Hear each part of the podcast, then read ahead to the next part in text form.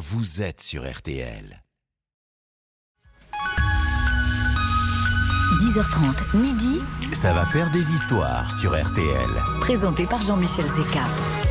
Bonjour à tous, il est un peu plus de 10h30, vous écoutez RTL, on est en direct jusqu'à midi. Ça va faire des histoires, je vous en parlais lundi dernier, quasi à la même heure, et je vous disais, euh, ah, c'est une nouvelle émission, euh, le meilleur casting de l'été, etc.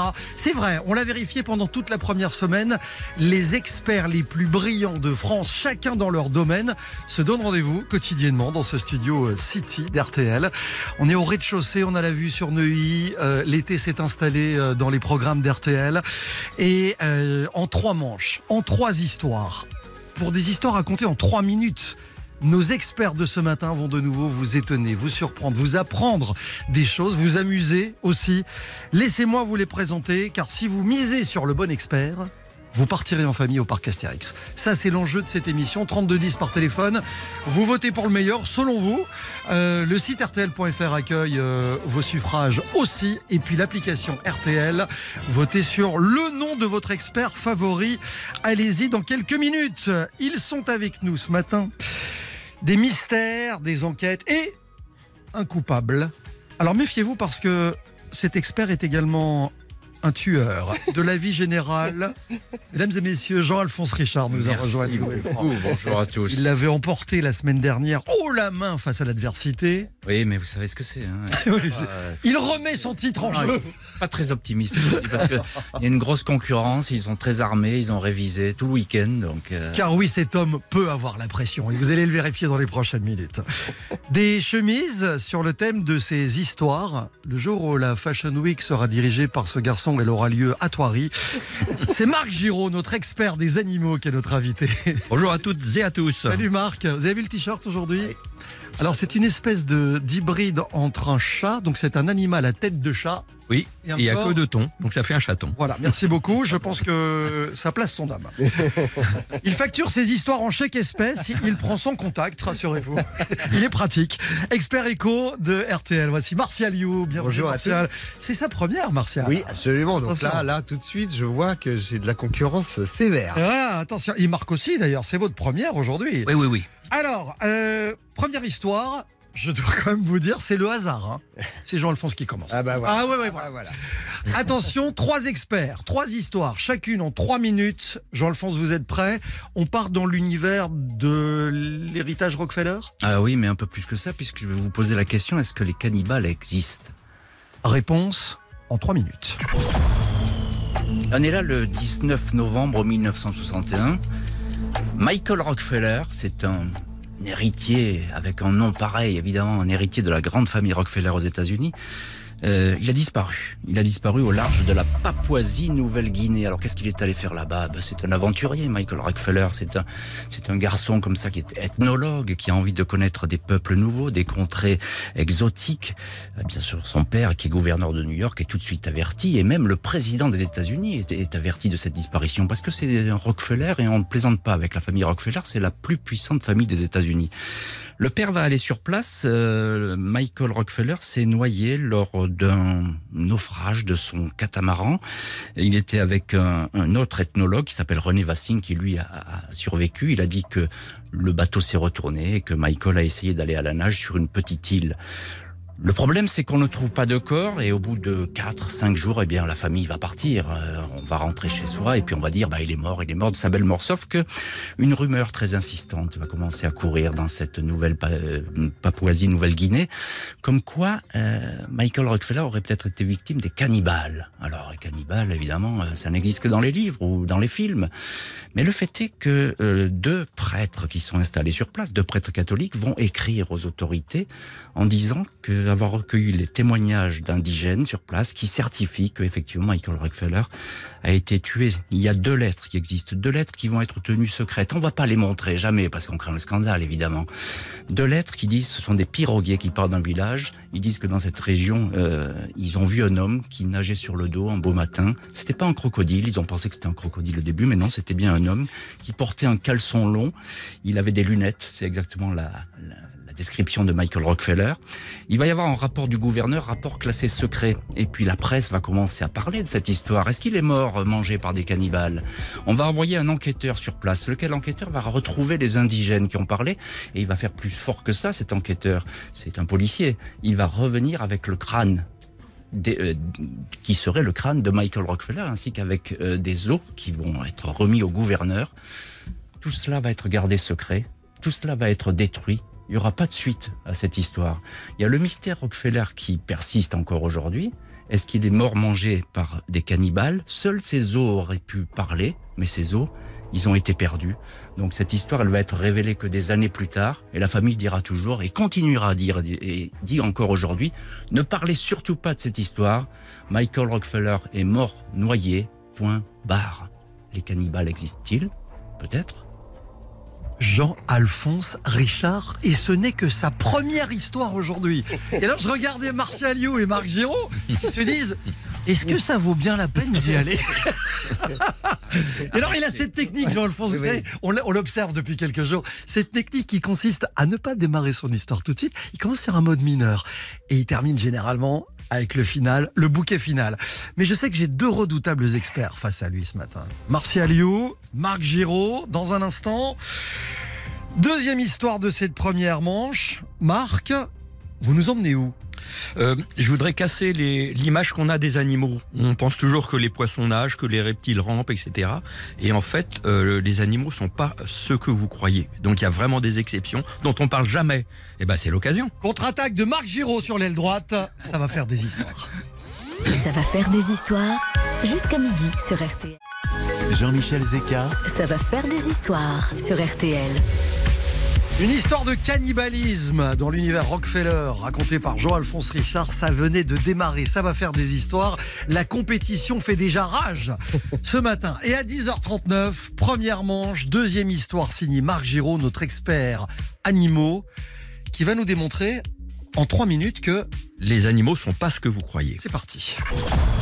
Alors on a du peine, euh, on a de la peine à y croire justement. Je vais vous parler d'abord du serpent volant. Alors c'est pas une blague.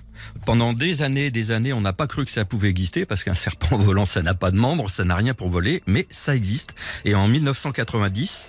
En 1990, euh, si, Pour si- les Belges au cas, au cas où, un serpent volant a été filmé dans un zoo. Donc il s'appelle Chrysopelea et il habite dans les forêts asiatiques.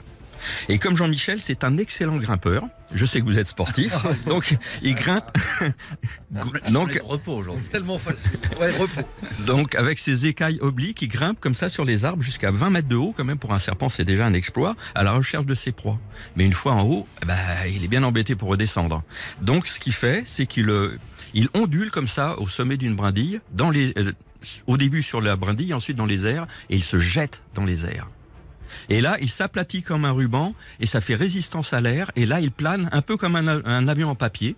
Il ondule, il peut négocier des virages et il s'affale un peu lamentablement au sol, mais quand même, il a pu euh, économiser l'énergie et échapper à ses proies. Et ça, c'est le serpent volant. Donc, si vous jouez à pigeon vol, à vos heures perdues, si ça existe encore, vous pouvez dire serpent vol, vous pouvez gagner. Donc un autre animal extraordinaire que j'aime beaucoup, euh, les perroquets. Alors le cliché des perroquets, c'est les cocotiers, c'est les îles, les tropiques, mais il y a des perroquets dans les montagnes et dans la neige. Il existe par exemple euh, une perruche dans l'Himalaya qui vit jusqu'à 2500 mètres d'altitude, et dans le Tibet, la perruche de Derby qui dépasse 4000 mètres. Mais mon petit chouchou, c'est le Kea en Nouvelle-Zélande. Lui, il est très très intelligent, très joueur. C'est un vrai phénomène. Il aime sauter, danser, rouler des pierres. Il joue avec des objets comme si c'était des partenaires. Il danse, quoi. Il est vraiment très intelligent. Et dans ces montagnes, on a installé des stations de ski. Alors le Kea, bah, il s'est adapté il est devenu un vrai voyou. Il zone dans les parkings, il casse les essuie-glaces, il a pas son pareil pour bousiller une voiture, il pique les bonnets des skieurs, il vole leurs sandwichs. Et euh, c'est un perroquet des neiges, euh, personne ne le connaît, il est vraiment intéressant. Je vais passer aux poissons. On dit toujours un poisson euh, heureux dans l'eau, mais il y a des poissons qui n'aiment pas l'eau, ou, en tout cas qui résistent au manque d'eau. Il y a des poissons dans le désert, les dipneustes, euh, qui vivent dans l'eau, mais quand il n'y a plus d'eau dans le désert, ben, ils s'enfoncent dans la vase, ils arrivent à respirer jusqu'à la prochaine saison des pluies. Et il y a même un tout petit petit poisson extraordinaire qui est grand, comme un ongle, qui s'appelle le tarumazzino, qui vit euh, non pas dans une rivière de l'Amazonie, mais juste au-dessus, dans la, dans la litière de feuilles humides. Il vit pas dans l'eau. Mais quand on le met dans l'eau, il se retire comme si l'eau le gênait. Donc c'est un poisson qui n'aime pas l'eau. Et ça aussi, c'est quand même une exception extraordinaire. Et je vais terminer avec les phoques. Alors pour nous, les phoques, évidemment, c'est sur la banquise, les mers glacées, etc.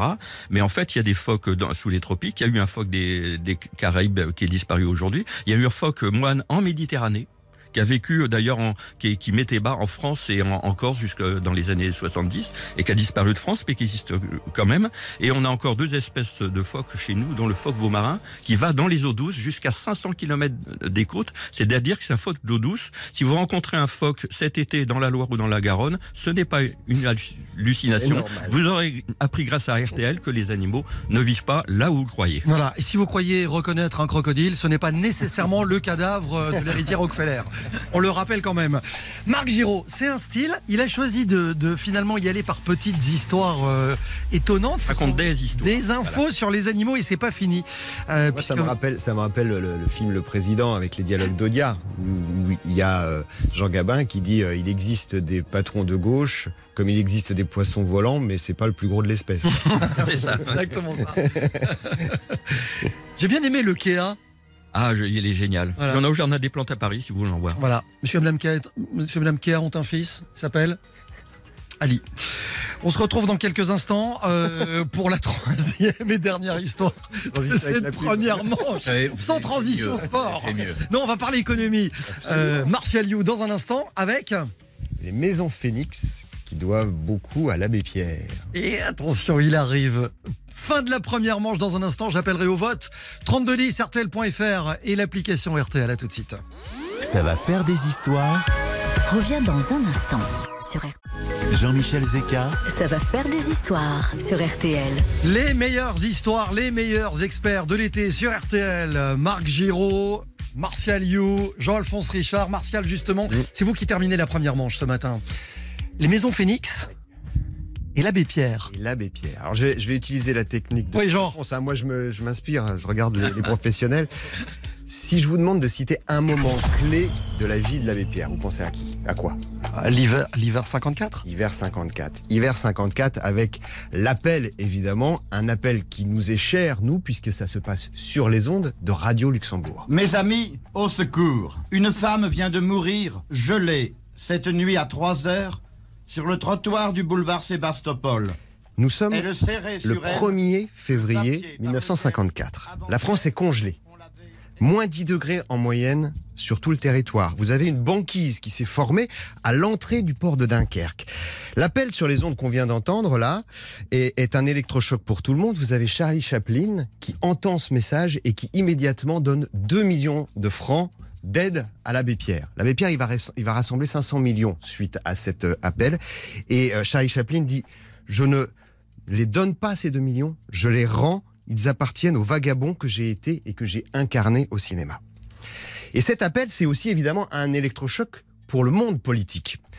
Et il va falloir euh, maintenant construire et construire vite des logements neufs pour loger la population. Il faut que ça aille vite et que ça coûte pas trop cher. Et c'est là qu'on va repenser à l'idée d'un certain André Pux. Juste après euh, la fin de la guerre, le général de Gaulle, qui est revenu de Londres, envoie trois jeunes ingénieurs brillants sortis de, de l'école centrale. Vous avez André Pux, Roger Bouteville et Guy Toussaint. Le général a vu là-bas pendant son exil des entreprises de bâtiments et travaux publics qui faisaient des cabanes de chantier en préfabriqué. Ils fabriquaient euh, des armatures en acier, puis des plaques pour les murs et ils rassemblaient tout sur place ensuite. André Pux a ramené l'idée en France. Il a sa petite usine basée à La Ciotat et c'est là qu'il fabrique bah, ses armatures en acier et les plaques euh, pour les murs. Et il n'imagine pas encore, bien sûr, qu'il va construire des, maisons. D'ailleurs, à l'époque, il construit des guérites de chantier qui servent euh, notamment à loger les ouvriers du BTP qui sont en train de reconstruire la France et, qui sont en train de, faire à la hâte les grands barrages hydrauliques, les lignes de chemin de fer qui ont été détruites. Mais à l'hiver 54, bah, le gouvernement demande à André Pux de construire à la hâte des maisons aux abords des grandes villes et notamment de Paris. C'est ce qu'on va appeler les cités d'urgence. C'est le début de l'aventure et comme ça constitue la renaissance de la France, il se dit voilà, tel le phénix qui renaît de ses cendres, ça va s'appeler les maisons Phoenix. Et alors, euh, les maisons qui, euh, qui arrivent là sont déjà prêtes, avec une charpente, des armatures en fer qui servent de, rails pour y glisser des plaques de béton qui se qui s'emboîtent au millimètre. Le gros œuvre, les fondations et les murs, ça demande traditionnellement deux mois de chantier. Bah là, avec les maisons Phoenix, tout est réglé en une semaine. Et puis ensuite, il reste bah, le toit, l'électricité, la plomberie, bien sûr. Mais c'est la même chose d'une maison à l'autre. Et l'heure de gloire des maisons Phoenix, elle va arriver dans les années 70 avec les baby boomers qui veulent leur petit pavillon en banlieue, leur petit garage pour ranger la Renault Dauphine, la Citroën de chevaux. C'est la France des lotissements, la France périphérique, mais périphérie heureuse, celle euh, euh, des classes moyennes qui accèdent à la propriété. Et donc en pleine période d'inflation, bah, vous avez les maisons Phoenix qui garantissent le prix de la maison à la signature. Et ça, aucun maçon ne peut le faire à l'époque parce que les coûts des matériaux évoluent tellement vite. On est en pleine inflation, il y a 10% par an. Et bah chez Phoenix, tout est réglé en moins de six mois. Et vous avez le grand architecte Le Corbusier à l'époque qui regarde ces maisons poussées comme des champignons et, et qui déclare il fabrique des maisons comme Ford fabrique des voitures. Et c'est exactement ça. Ce sont des maisons qui se fabriquent à la chaîne. Et en 1978, vous avez une maison sur dix qui sort de terre, qui est une phénix en France. Et on va en construire 15 000 cette année-là. Top chrono, au moment même où Jean-Alphonse Richard faisait un petit signe de la main c'est sur, sur la montre. Mais il faut respecter. Eh, regardez. Vous savez pourquoi? Parce qu'il a compris un truc. C'est que ça a beau être la première de Martialio, c'est un concurrent redoutable aussi. Tous Ah non Ah, non, non, non, je me méfie de tout le monde. Alors, Ah, on a très très belles histoires, vraiment. La mort de l'héritier Rockefeller, les animaux extraordinaires de Marc Giraud, les maisons Phoenix et, et l'hiver 54 de l'abbé Pierre. Quel est le meilleur expert à l'issue de cette première manche? Lequel vous a plu? C'est le moment de nous le dire. En votant 3210 par téléphone sur l'application RTL ou sur le site rtl.fr. Vous allez tenter de gagner votre séjour en famille au parc Astérix. Et je vous souhaite bonne chance. Premier résultat dans un instant.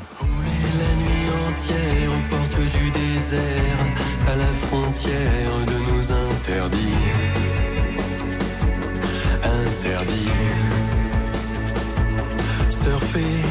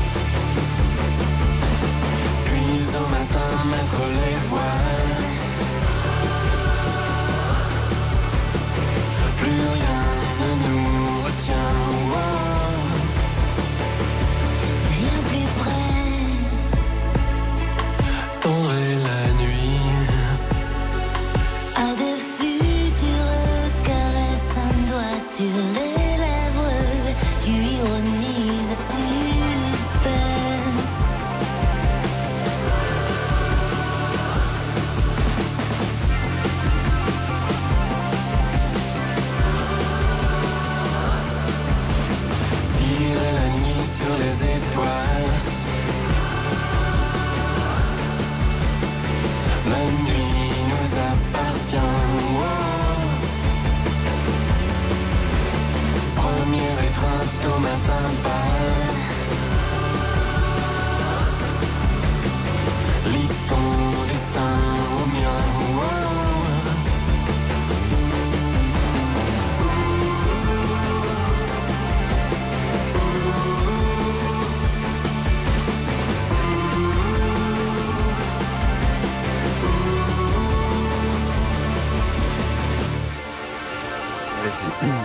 La nuit sur les étoiles, c'est le nouvel album d'Étienne Dao qui vient juste de sortir avec ce duo aux côtés de euh, Vanessa Paradis sur RTL. Dans un instant, petite tension dans ce studio. À 10h54, je vous annonce que juste après une courte pause, je vous révélerai le nom de celui de nos trois experts qui virent en tête après la première manche.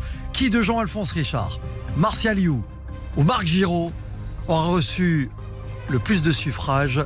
La réponse dans un instant sur RTL. Ça va faire des histoires sur RTL. Avec Jean-Michel Zeka.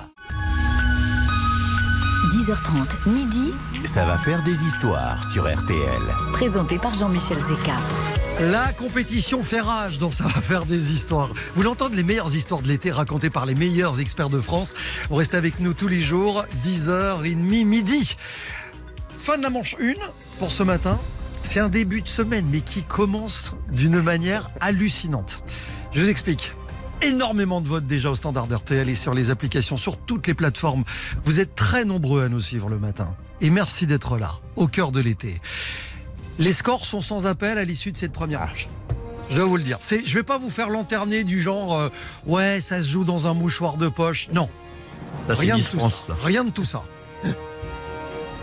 Les petites histoires, les petites anecdotes animalières de Marc Giraud ont-elles payé?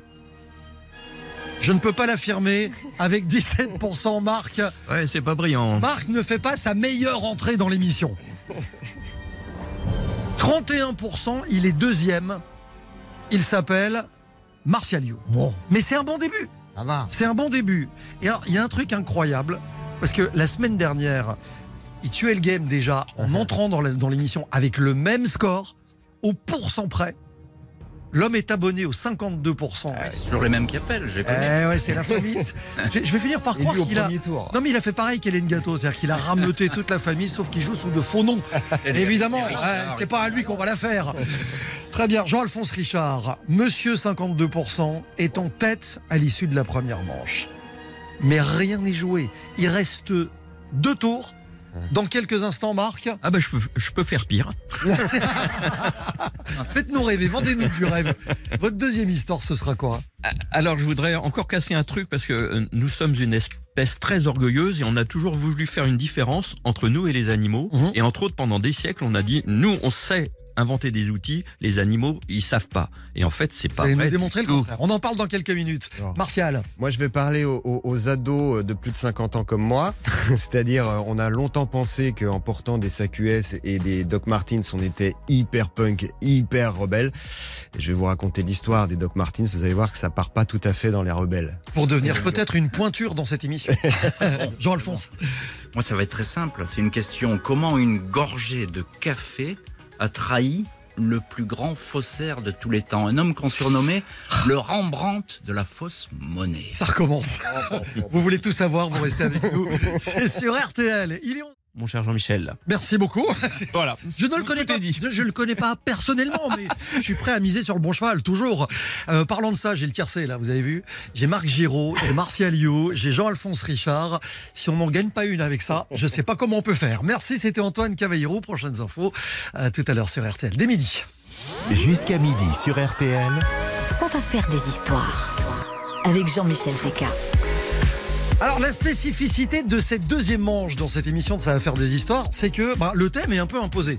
On va pas se mentir, on vous a donné les thèmes euh, il y a 48 heures, et donc vous avez eu euh, l'occasion de, travailler un peu le sujet. Le thème imposé de ce matin, c'est le thème des inventions. Le mot d'ordre est invention, vous y allez comme vous voulez. Marc nous a promis de nous faire euh, des inventions qu'on doit aux animaux. Ou en tout cas des outils Ils utilisent. ils utilisent. C'est parti en trois minutes pour peut-être inverser la tendance, car je rappelle que Marc terminé troisième et bon dernier au Et premier tour. l'important, c'est de participer. C'est pas fini. Écoutez ça, Non. Marc Giraud, top chrono. Alors je pourrais vous parler des bâtisseurs. Déjà, par exemple, le castor, c'est le seul animal capable d'abattre un arbre avec euh, l'humain et l'éléphant.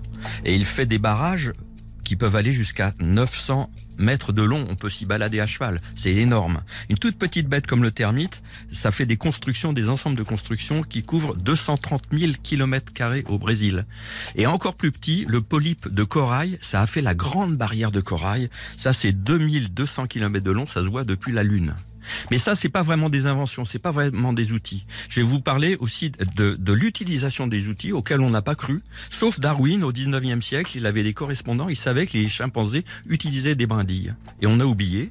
Et c'est en 1964 que Jane Goodall a révélé à nouveau qu'elle avait observé des chimpanzés qui utilisaient des petites brindilles pour les placer dans des nids de termites et pour les faire monter sur les brindilles et les avaler.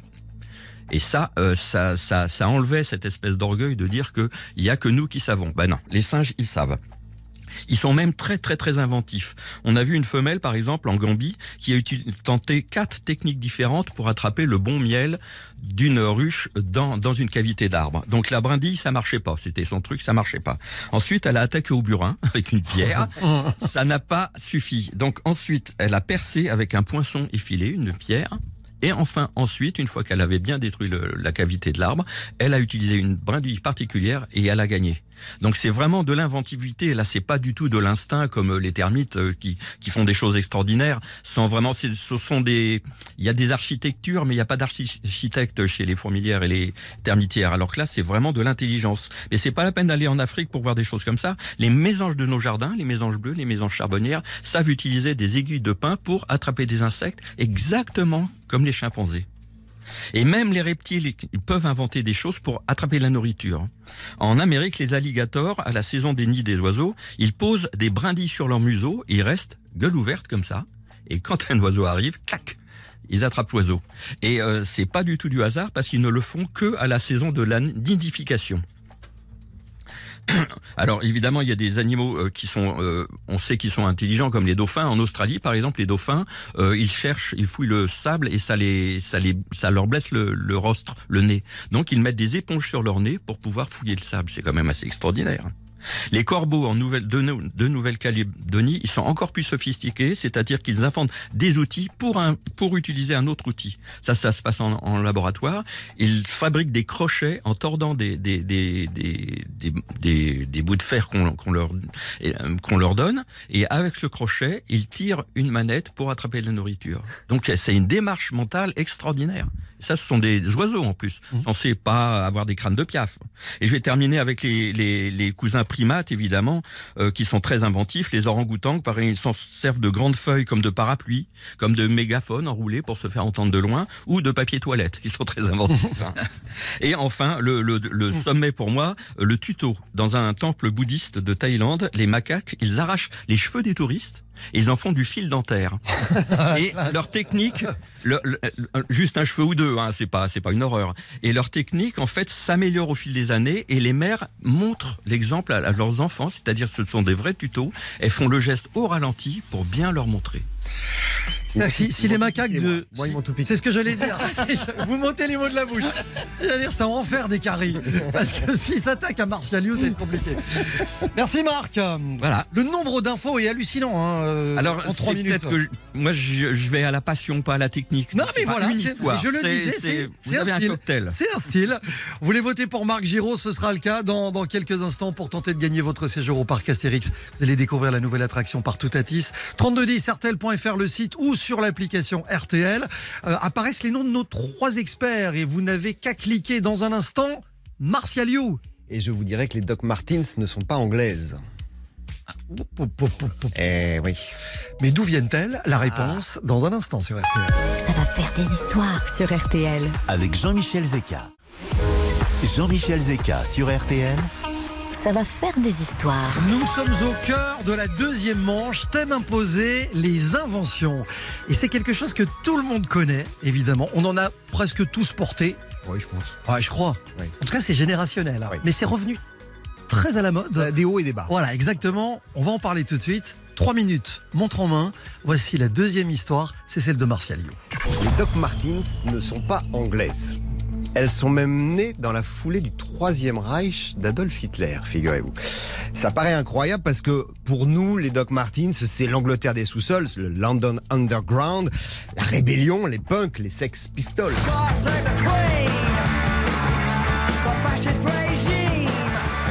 Régime. Alors, euh, en fait, tout démarre juste après la fin de la Seconde Guerre mondiale. Le docteur Martens, M-A-E-R-T-E-N-S, vous verrez que c'est important, euh, est un médecin militaire allemand. En 1946, euh, il se blesse au ski et il va inventer une semelle pour pouvoir marcher sans souffrir, une semelle orthopédique avec euh, un coussin d'air. Et comment il va fabriquer ça? Sa paire de chaussures, eh ben, il a l'idée d'aller chercher dans les stocks de l'armée du Reich qui vient d'être battue et il va donc utiliser le cuir des uniformes pour la surface, donc un cuir dur, le caoutchouc des avions pour faire la semelle, le métal des vestes d'aviateurs pour faire les fameux 8 œillets des lacets. Ça, c'est la signature des docs. Il y a un industriel anglais qui va repérer ces chaussures du docteur allemand et il va les ramener en Angleterre et il va les vendre d'abord euh, à la classe ouvrière. Ce sont des, chaussures de chantier en fait, hein, avec un bout renforcé. Vous avez les postiers, les policiers londoniens qui les utilisent. Il rend le nom un peu plus anglais en changeant l'orthographe, c'est-à-dire que le docteur Martens, M-A-E R-T-E-N-S devient Martins, M-A-R-T-E-N-S, puis les docs pour faire penser bien sûr au port de Londres. Et dans les années 60, eh ben, vous avez un premier groupe de rebelles qui va prendre ces chaussures comme emblème. Et ce sont pas du tout les punks comme on pourrait le croire. Les premiers à adopter les docks, eh ben, ce sont les skinheads ultra violents à l'époque dans les années 60. Ils aiment leur côté militaire et ils savent pas en fait qu'ils sont en train, ces néo-fascistes, de renouer avec l'origine même de, de ces chaussures. Et puis finalement, évidemment, c'est la musique anarchiste punk de Richard L. Generation. Les Who, les Sex Pistols, les Clash qui vont sortir les docks des pieds bah, de ces néo-nazis pour habiller ceux qui se battent contre la société bourgeoise libérale anglaise. J'ai un peu l'impression d'être Eric Jean-Jean maître, maître George Lang, ça fait plaisir. Alors donc, on aime les, les Doc Martens parce qu'elles symbolisent la classe ouvrière, le peuple à l'époque, et, et c'est depuis toujours un- une marque de combat. Et c'est pour ça, peut-être d'ailleurs, que c'est un peu plus difficile pour les Doc euh, Martens en ce moment, post-Covid. Mais en 2017, vous avez quand même la marque qui a retrouvé un nouveau public puisque les jeunes écolos euh, capables de de- d'action coup de poing, de se coller les mains sur euh, le bitume, eh bien, ont adopté les Doc également. La marque a sorti une paire vegan, figurez-vous, qui a obtenu le trophée de la mode de PETA, c'est l'association euh, qui défend contre les, violences euh, faites aux animaux. Elle a donc ses nouveaux combattants, mais pour l'instant, c'est un peu moins identitaire et générationnel, évidemment, que euh, l'époque des punks. Il faut dire aussi que le décès de la styliste anglaise punk, Vivienne Westwood, il y a quelques mois, ou la mort d'Elisabeth II, ont un peu terminé ce cycle des, des, des Doc Martens et des années 70. Alors moi, pour finir, j'ai envie de vous demander, à vous qui nous écoutez, auditeurs, qui votez, est-ce que je dois rester dans la course? Ah, c'est que bien. Je dois partir? Ah, c'est bien. C'est un Ah, c'est pas mal Les coups bas commencent. fait marcher. Eh ouais, ça y est, c'est parti. C'est parti. On n'avait pas dit, on avait dit sous la ceinture, c'est interdit. Euh, Martial You, l'histoire des Doc Martens. Vous la connaissiez, euh, Jean-Alphonse? Pas du tout. Marc? Mais, Non, Mais non. je note Eh, les timings. C'est pas mal, oui. Non, mais Jean-Alphonse, c'est comme euh, dans, dans Peter Pan, il a avalé la montre. bon, euh, ah, c'est pas mal. Ça pourrait euh, permettre à Martial d'opérer peut-être un comeback. Je donne tout ce que je peux. hein. J'ai pas dit que Marc allait pas revenir non plus. Non, non, mais y a allez pas de savoir. Allez savoir la réponse dans, dans quelques minutes. Donc vous retiendrez que euh, les Doc Martens viennent du docteur Martens. Mais donc, les Dockside viennent du doc. Dans un instant, après évidemment euh, le deuxième tour, la fin de la troisième histoire consacrée, Jean-Alphonse. Un faussaire de génie. Et qu'est-ce qu'il a inventé cet homme? Vous le dire dans l'heure du tout de suite. Non, non, il a failli dire dans l'heure du crime. il a dérapé. À tout de suite. C'est Ça va faire des histoires. C'est tous les jours de l'été, 10h30, midi. Les meilleurs experts de l'été sont avec nous sur RTL. Jean-Michel Zeka sur RTL, Ça va faire des histoires. RTL, ça va faire des histoires. Les meilleures histoires de l'été sont sur RTL. Je rappelle les scores à l'issue de la première manche. 17% pour Marc Giraud, Martial You 31, 52% de vote pour Jean-Alphonse Richard. Tout peut basculer. Et si ça se jouait déjà sur la deuxième histoire de Jean-Alphonse? Fin de la deuxième manche dans un instant, c'est parti en 3 minutes. Eh bien, nous sommes à l'automne 1951. On est rue de la Vrière. Alors, pour ceux qui connaissent pas la rue de la Vrière à Paris, c'est le siège de la Banque de France. Et ce jour-là, Eh bien, il y a une réunion de crise à la Banque de France parce que plus rien ne va dans tout le pays. Il y a des fausses coupures de 1000 francs qui circulent. Mais pas n'importe quelle coupure parce que de la fausse monnaie, il y en a toujours eu de tous les temps. Depuis que la monnaie existe, on a toujours frappé de la fausse monnaie. Sauf que là, euh, la gravure, elle est magistrale. L'encre, elle est extraordinaire. Elle est mélangée à de l'aspirine pour mieux imbiber le papier. Et puis ce qui fait un faux billet, c'est pas tellement la gravure ou l'encre, mais c'est le papier lui-même. Et là, le papier, on comprend pas. Parce que c'est un papier filigrané, comme on n'a jamais possédé la Banque de France. Il n'y a jamais eu de vol, on ne comprend pas. C'est une fabrication qui est très protégée. Nous étions là face à une œuvre d'art, va dire le patron de la Banque de France, et tout le monde va surnommer la personne qui fabrique ces billets, en tout cas le graveur, le Rembrandt de la fausse monnaie. Et là, les policiers, ils se disent, c'est pas possible. C'est pas un homme seul qui fait ça. C'est toute une équipe. C'est un gang. On va chercher à l'étranger. On va chercher en France.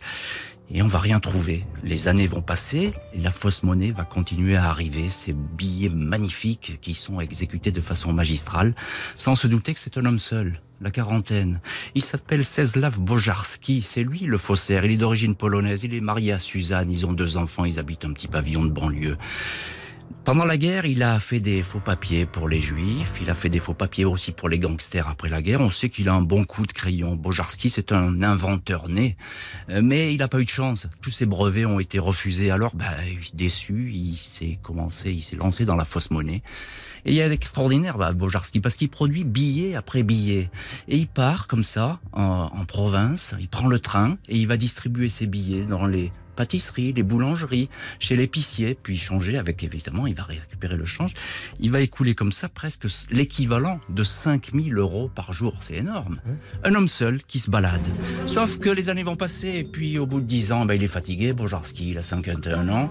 Il fait le tour de France en permanence. Il a beaucoup d'argent, mais il a fait, il s'est fait bâtir une belle maison.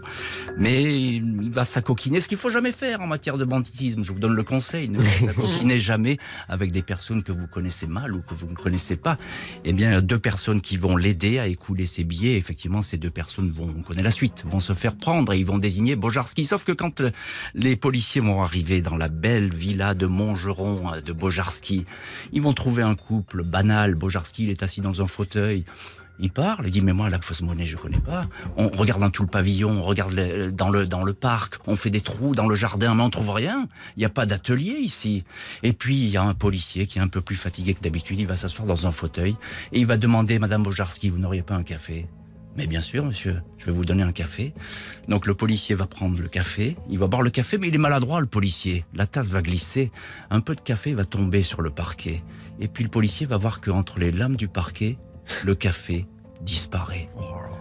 Ils vont donc verser un verre d'eau, l'eau disparaît. Et ben, ils vont ouvrir le parquet et dessous, il y a l'atelier secret de Bojarski. Énorme. Madame ne savait pas, c'était au sous-sol, avec une imprimerie euh, ultra moderne, et puis il va révéler le secret de son papier.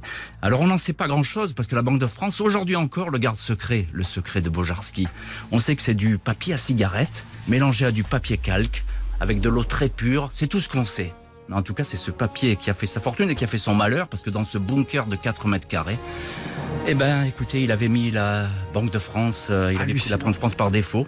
Voilà, il s'est il s'est éteint euh, à 90 ans. Euh, Bojarski, il a été condamné à la prison, évidemment.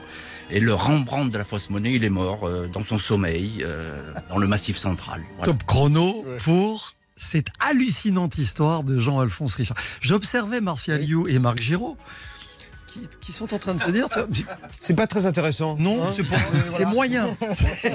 On a entendu mieux. On s'ennuie, on s'ennuie. Non, mais ce moment où le café tombe par terre, tu te dis, mais c'est pas possible. Que voulez-vous faire hein, véridique, bien sûr. Que voulez-vous faire contre Jean-Alphonse Richard? L'art et la manière. Cela dit, on avait quand même une histoire signée Martialio qui était redoutable. Et si vous aimez les animaux extraordinaires, vous avez chopé 30 infos au minimum dans les histoires de Marc Giraud.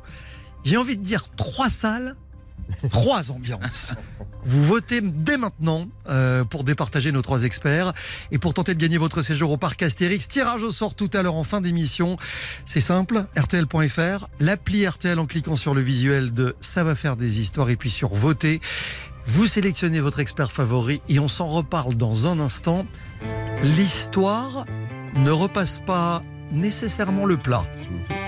Il a vu le ton que je prends, je me suis inspiré de Jean-Alphonse. à tout de suite. Ça fait rêver les gens l'amour, ça donne la vie, le tournis des petits gars qui courent.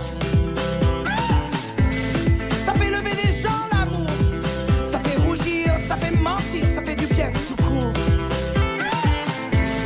Ça fait pleurer les gens l'amour, ça fait sourire, ça fait gémir, ça fait du bien autour.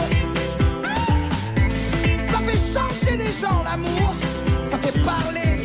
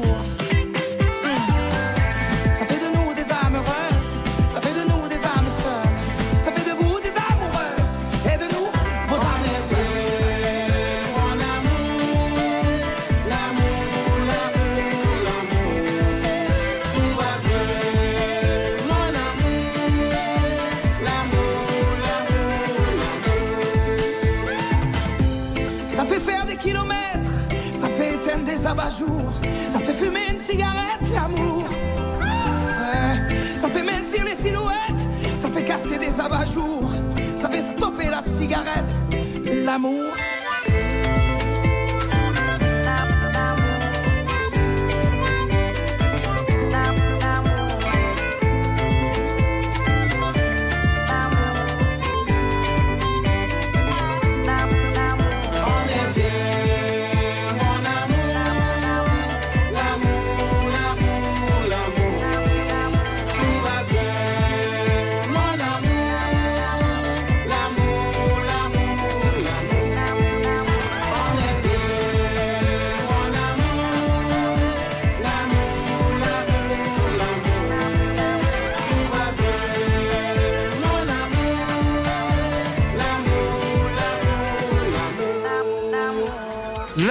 C'est le second extrait de C'est drôle la vie, nouvel album de Christophe Mahé. Euh, C'était un duo avec euh, évidemment Amadou et euh, Mariam.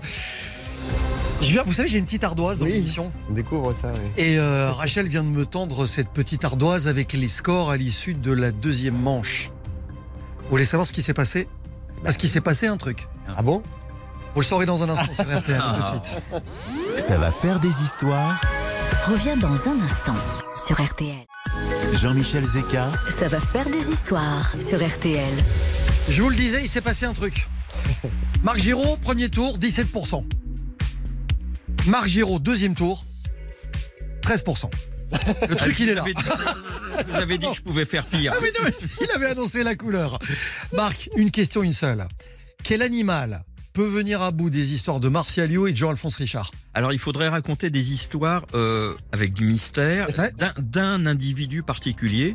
Et c'est là où j'ai pas joué le jeu sans le savoir, c'est que je, je parle de tous les animaux. Mm. Euh, Donc euh, c'est et je parle pas d'humains et, et nous on, on aime bien parler de nous-mêmes. Mais peut-être que vous allez retourner la situation et vous sauver avec le blob d'ici quelques instants. Je parle pas du blob. On parle du blob Non, on parle pas non, du blob Ah, Non. d'accord, je pensais.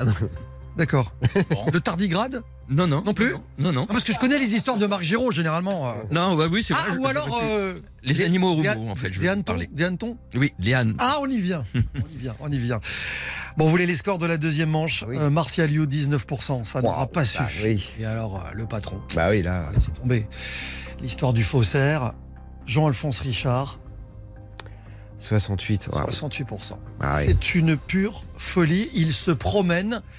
Mais si vous voulez interrompre la balade, Mais je pense que les auditeurs jouent la sécurité, vous voyez c'est-à-dire Euh, oui. Ils jouent Alphon- Jean-Alphonse parce qu'au bout, il y a quand même le parc Astérix. Il faut pas se tromper. pour quatre personnes. Eh oui. On vous reçoit comme des VIP, c'est-à-dire que vous allez être reçu avec la chambre dur, hein. qui va bien. Vous allez tester la nouvelle attraction euh, par Toutatis et puis, et puis surtout, surtout, on a organisé les repas, etc. Vous écoutez, ça va faire des histoires. Trois experts sont en compétition ce matin. C'est Martial You qui démarre la troisième et dernière manche, carte blanche. Vous faites ce que vous voulez. Alors, bah, si vous voulez, je vais revenir sur une expression qu'on a entendue tout euh, l'hiver, la chasse anti-gaspi. C'est parti. Absolument, absolument faire la chasse au gaspi, c'est-à-dire euh, faire des économies d'énergie, des économies d'essence. Et ben, figurez-vous que gaspi a existé. Eh oui, c'est une expression, la chasse anti-gaspi, qui date de 1979. La France subit à ce moment-là euh, le second choc pétrolier de son histoire au cours de la décennie. On a déjà trouvé un slogan quelques années plus tôt que vous connaissez tous. En France, on n'a pas de pétrole. Mais on a des idées. Sauf que maintenant, il va falloir de nouveau inciter les Français à faire des économies d'énergie pour limiter leur consommation de pétrole. Le litre d'essence est passé durant cette décennie-là de 1 franc 69 en 1973 avant la crise pétrolière à plus de 4 francs le litre en 1979. Et donc, il y a un homme que l'on va mandater pour trouver le moyen de euh, parler aux Français et les inciter à faire cette chasse au gaspillage, qu'on appellera en 2023 l'éco-conduite. Et cet homme, c'est Jean Poulit. Jean Poulit, c'est un gars brillantissime, un grand commis de, l'État. Il est polytechnicien, il est ingénieur des ponts et chaussées. Et il se dit comment est-ce que je peux faire en sorte que les Français se disent il faut que je roule en faisant attention?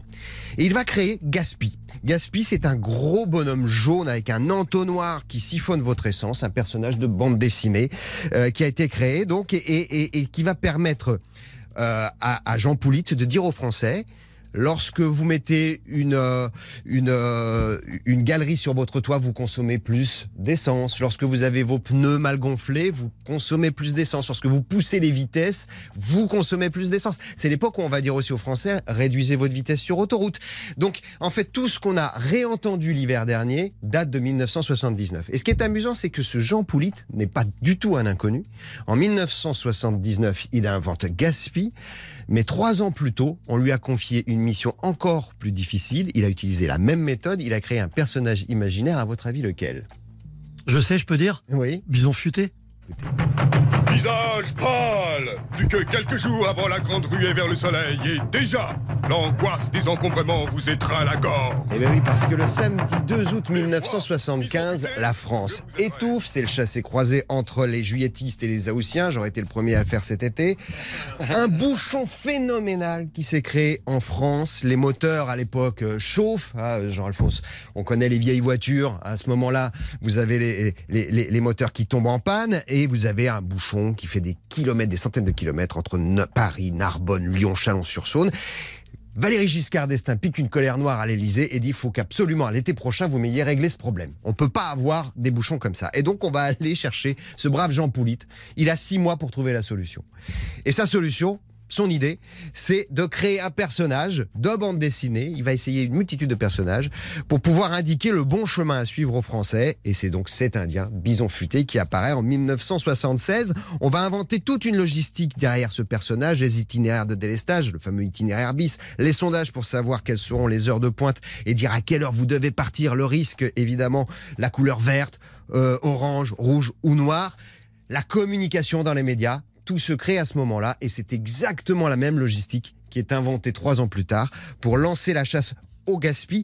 Et donc aujourd'hui, quand on vote des lois anti-gaspi, quand on fait la chasse au gaspille, bah, sans le savoir, on rend hommage à Jean Poulit, père de Gaspi et de Bison Futé. Eh, bien joué, Bison futé. C'est rusé, hein. non, mais c'est rusé. C'était le slogan d'ailleurs, je crois. Euh, Martial Sioux. Bien Attention, pour revenir peut-être dans la partie. J'essaie de voler dans les plumes. Eh oui, pas mal, pas mal. Dans un instant, euh, Marc Giraud, et on enchaînera les, les deux dernières histoires. Attention, Qui n'ont aucun rapport. Non mais les- Ah, attendez, euh, peut-être qu'il y a une histoire de de- d'animaux dans les meurtres euh, de, de Jean-Alphonse. On va chez qui? Euh, chez les coléoptères. Ouais. On- voilà, on va s'amuser avec les coléoptères et on va montrer, enfin j'ai- je vais essayer de montrer que l'histoire des sciences c'est aussi euh, une histoire contre les préjugés. Les deux dernières histoires dans un instant, c'est ça va faire des histoires, c'est sur RTL tous les jours de l'été 10h30 midi. Ça va faire des histoires.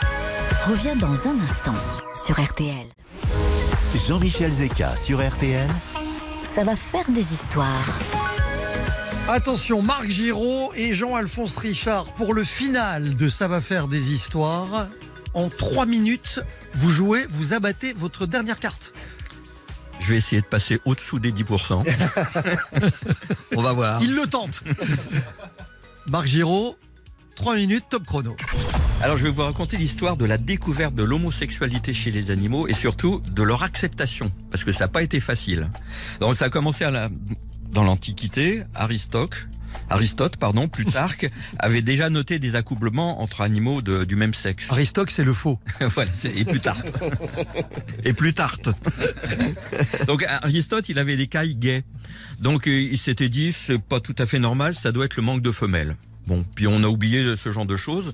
Et la science occidentale a de nouveau observé ça en 1859 chez des coléoptères, des hannetons mâles.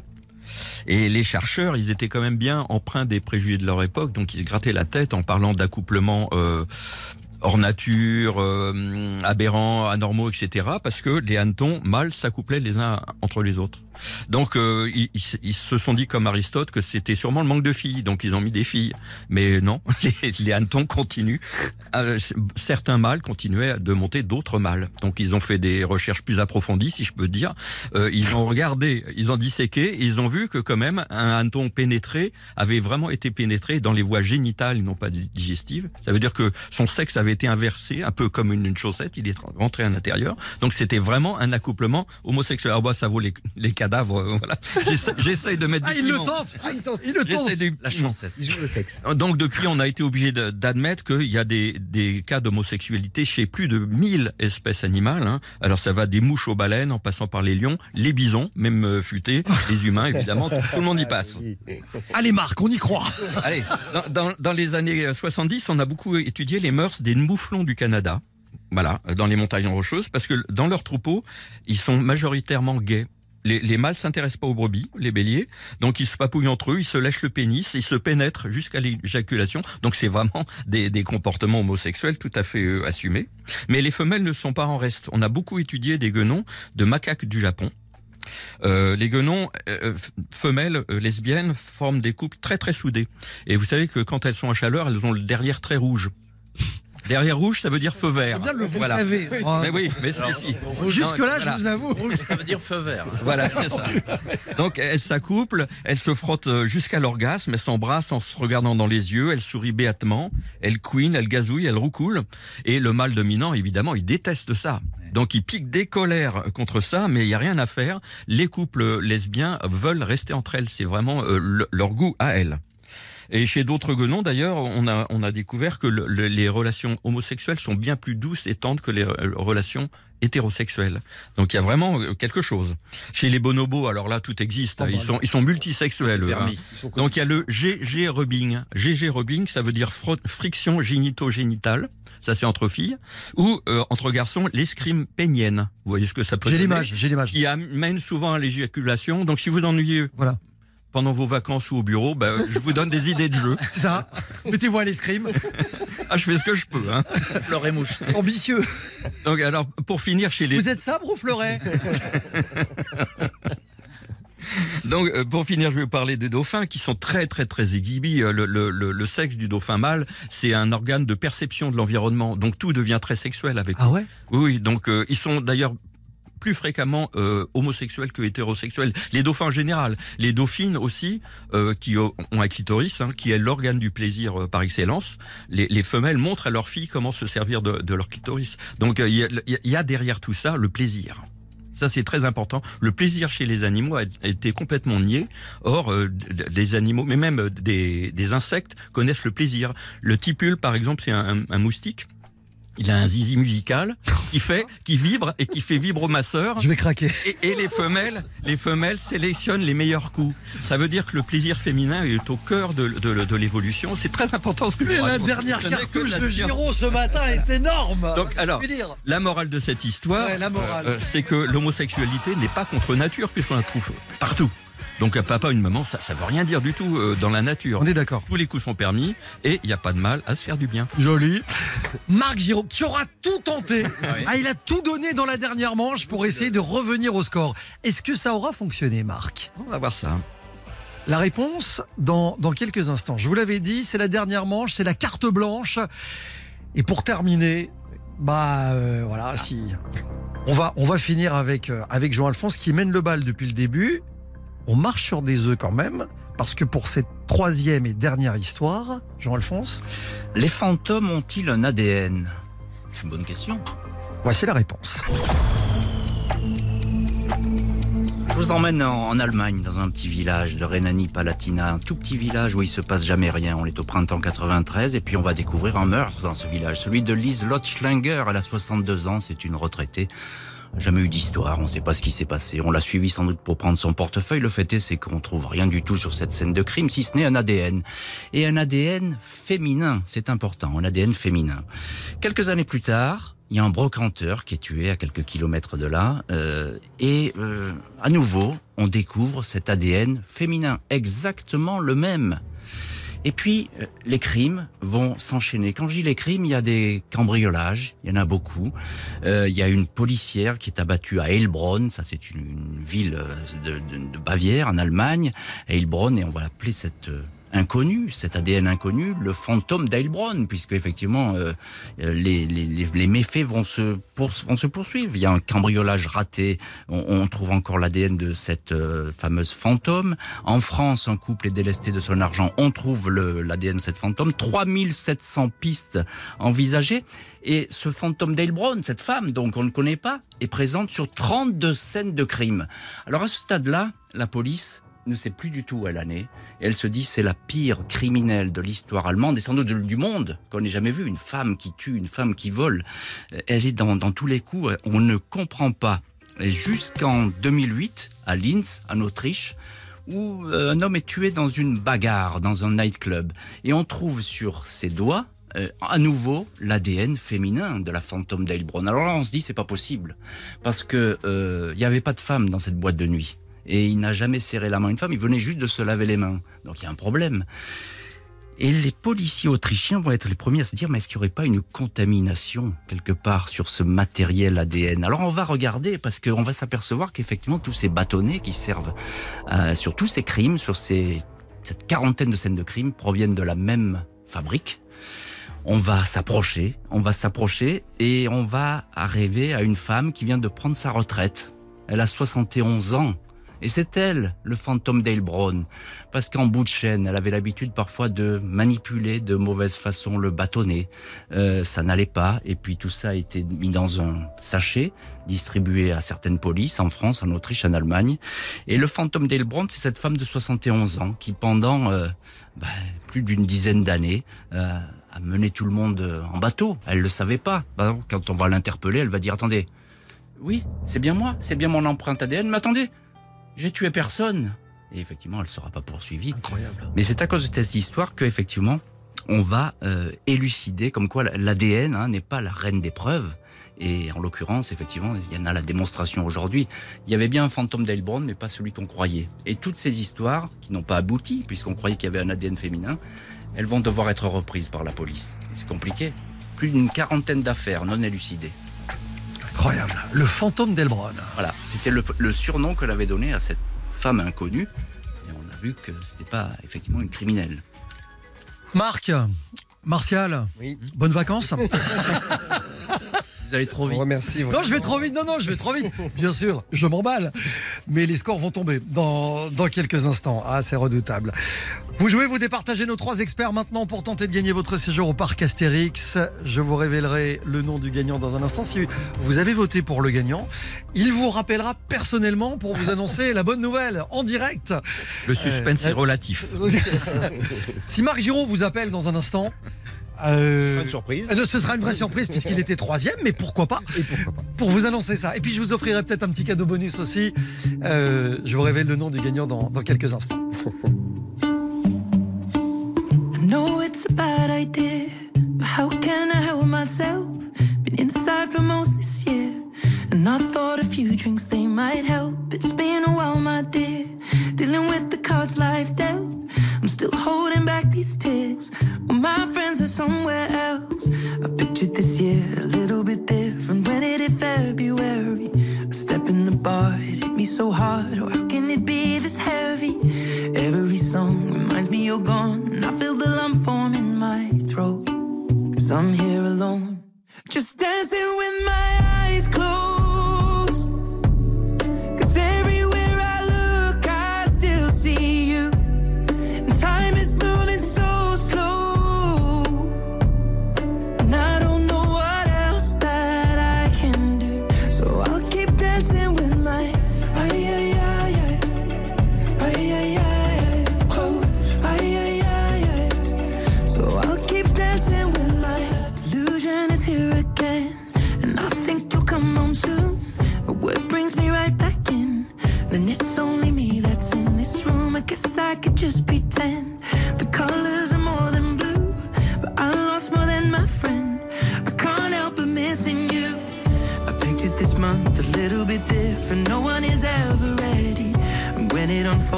Unfolds, you get in a hole. Oh, how can it be this heavy?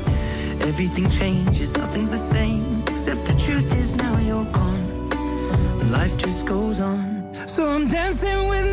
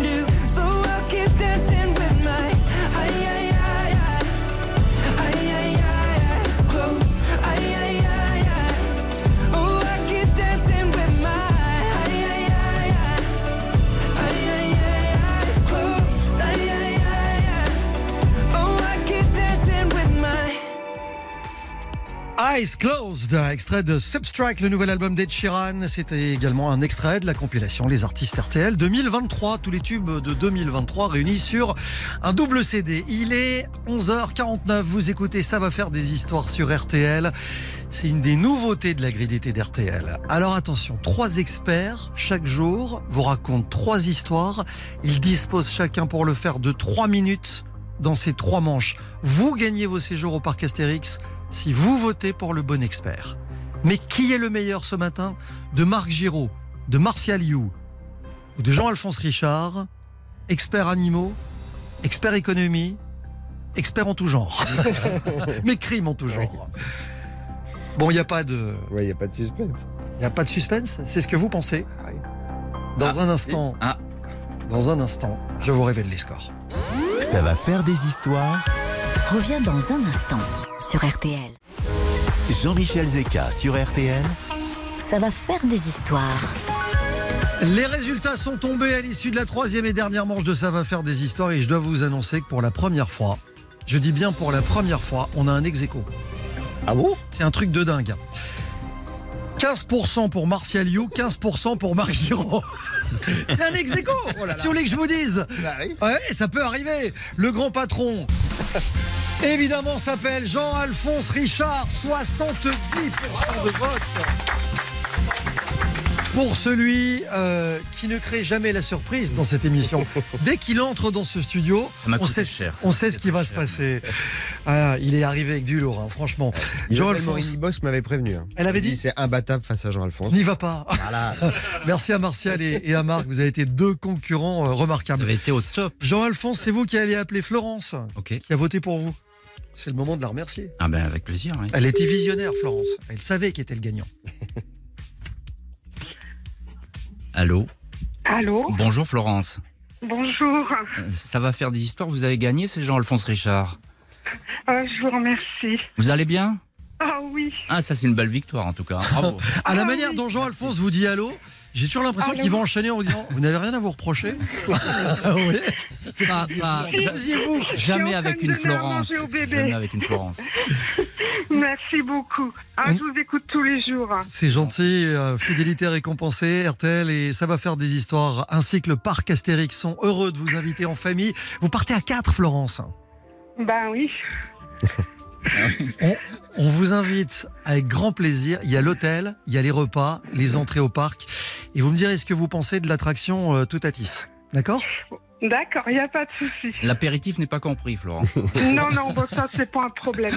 Parfait. On vous embrasse, on vous souhaite de belles vacances et merci Voilà. d'écouter Je RTL. vais embrasser mes enfants et mon oncle et ma tante. Mais, mais, mais avant ça, avant ça, j'allais oublier en plus. J'allais, j'allais oublier de vous offrir peut-être la possibilité de gagner un chèque cadeau de 200 euros chez notre partenaire spartou.com. Je vous fais une petite affirmation sur euh, Jean-Alphonse Richard, le vainqueur. Vous me dites si c'est vrai ou si c'est faux, d'accord? D'accord. Florence, saviez-vous que Jean-Alphonse Richard avait passé une licence pour devenir lui-même détective privé? Oh oui, je pense que oui. Jean-Alphonse. Et, hélas, Eh non c'est faux. Eh non, non, non. Et pourquoi pas Mais c'est vraisemblable, mais c'est pas vrai. Voilà. Voilà, voilà. Et C'est merci. pas grave. C'est Non, mon, non, c'est mon côté, c'est mon vous côté embrasse. faussaire à moi aussi. Voilà. Merci Toutes les beaucoup. affirmations ne sont pas vraies. Je fais mon, Non. bejar, mon bejarski à moi. Florence, gros bisous, bel été, à bientôt. Merci. Merci à vous aussi. Merci encore. Jean-Michel Zeka sur RTL. Ça va faire des histoires.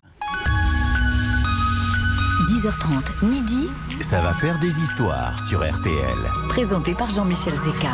C'est donc sur la euh, nouvelle victoire de Jean-Alphonse Richard que nous allons terminer. Ça va faire des histoires ce matin.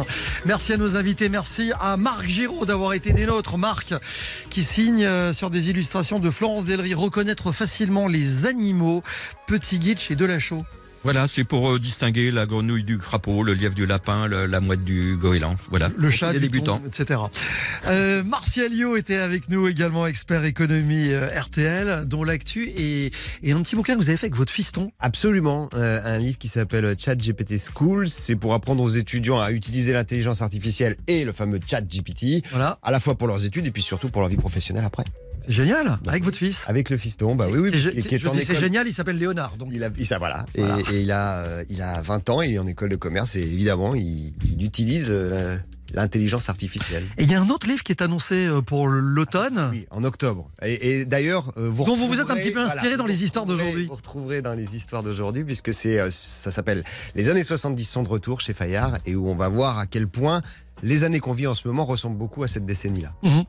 Le premier numéro du magazine de l'heure du crime est toujours en kiosque. Jean-Alphonse. Richard, euh, voilà, à retrouver tout à l'heure aussi euh, à la radio euh, dans l'heure du crime à 14h30. Certaines de nos histoires et des histoires du, du magazine détective aussi. Pour terminer ce matin, j'aimerais que vous nous disiez, pour vous qui ont raconté toute l'année des histoires de, de crimes, c'est quoi une bonne histoire? Ah, une bonne histoire, euh, je pense que c'est un mélange, une histoire criminelle, hein, je parle, hein, c'est un mélange de mystère euh, et de mensonge. Ce sont deux, deux, Non, non, mais deux c'est- ingrédients. C'est deux mamelles en tout cas. On sait que le crime, le mensonge, il est, c'est le crime. Il n'y a pas de crime sans mensonge. Vous pouvez prendre tous les crimes qui soient, il y a toujours du mensonge autour du crime. Donc ça, euh, le mensonge fait partie du crime. Et puis euh, le mystère, le suspense, euh, ça c'est une, une donnée. Et vu que c'est votre rayon, ça fait de vous un candidat euh, redoutable. Demain, trois nouveaux experts. Hélène Gâteau pour les animaux, évidemment. Jean-Sébastien Petit-Demange fera son entrée dans Ça va faire des histoires. Notre expert patrimoine, terroir et andouillette. et puis, la très sportive Isabelle Langer sera avec nous euh, également. Merci à tous les trois. Vous êtes amusés Merci. Oui, oui, Ah, c'est beaucoup. eh ben, pas autant que moi. C'est un plaisir. Ça va faire des histoires. Vous écoutez RTL. Voici Olivier Bois, Céline Landreau. Il est midi.